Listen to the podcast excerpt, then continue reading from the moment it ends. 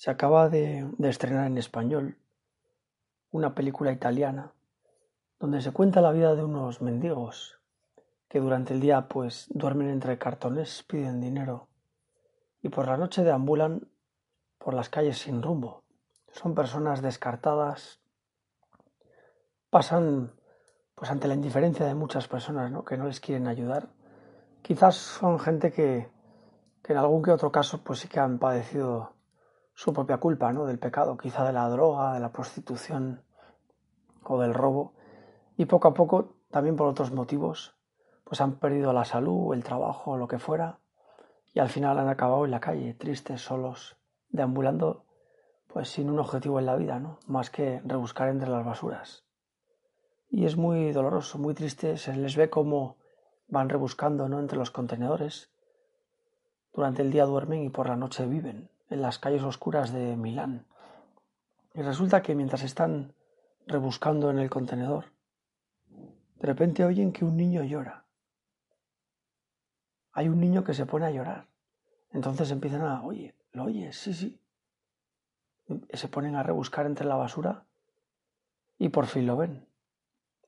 Descubren a un bebé, pequeñito, llorando. Entonces se lo llevan, se emocionan y se ve cómo poco a poco ese bebé, claro, les va removiendo a todos. Es la alegría de todos los mendigos. Todos le ven y se emocionan. Y aquel que quizá se gastaba en drogas, pues empieza a ahorrar para el pequeño.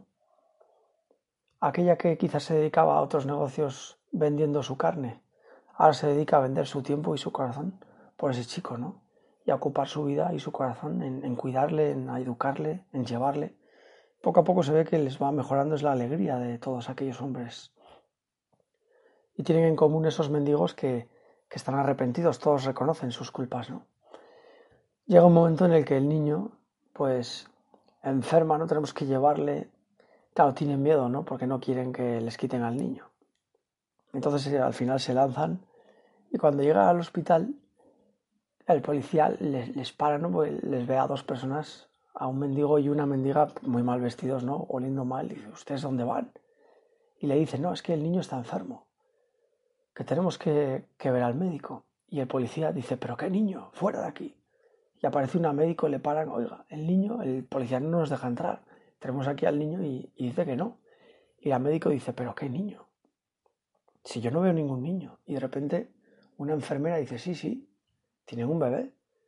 Entonces empiezan a enfrentar el policía, los médicos, la enfermera, y ellos pues, ante lo visto, pues se van corriendo, ¿no? Y dicen, pero qué raro. Entonces van por la calle, se paran en un banco, se sientan, llegan unos niños pequeños, se ponen a jugar con el pequeño, pero a los pocos minutos llega la madre así, seria, ¿no? Y, y enseguida aparta a los niños de los mendigos. Y los, los hijos le dicen, mamá, que, que queremos jugar con con el, con el bebé, con este niño. Y la madre les dice, pero ¿qué niño? De modo que ellos descubren que hay personas que ven al niño y personas que no. Dicen, pero ¿cómo es posible? Gente que se aparta de ellos al pasar por la acera y de repente un señor pues se acerca, le hace carantoñas al niño y le da un poco de dinero a esos dos mendigos y entra en una iglesia. Así que ellos deciden, oye, ¿qué pasará? ¿Verá el cura al niño? Verán las monjas al niño y los que están dentro rezando. Vamos a ver qué pasa. Algunos ven al niño y otros no. Entonces entran en la iglesia. Hay una monja allí que efectivamente le hace un jugueteo al niño, le da un cachetillo ahí en la rodilla, le aprieta los muslos. Entonces entran dentro de la iglesia y lo mismo, ¿no? El sacerdote también saluda. Por tanto, descubren que hay personas que ven al niño y personas que no. Y la peli comienza así descubren que todos los mendigos sí que le ven. Entonces al final, ¿quiénes son los que ven al niño? Las personas de buena voluntad, los que están arrepentidos de sus pecados, los que reconocen lo que han hecho mal, los que quieren cambiar, los que quieren cambiar de vida, dejarse ayudar por ese niño que lleva en el sagrario 20 siglos. Y ahora te pregunto, oye, ¿tú ves al niño? ¿Te das cuenta de que Dios vive dentro de ti? ¿Que Dios habita en tu corazón? El que come mi carne y bebe mi sangre habita en mí y yo en él. Deja que habite el Señor en el sagrario de tu alma. Es el sitio donde el Señor quiere vivir. no quiere ni oro ni plata. El oro es arena del mar. La plata no vale más que el barro. Déjale al Señor vivir en tu corazón. ¿Por qué no?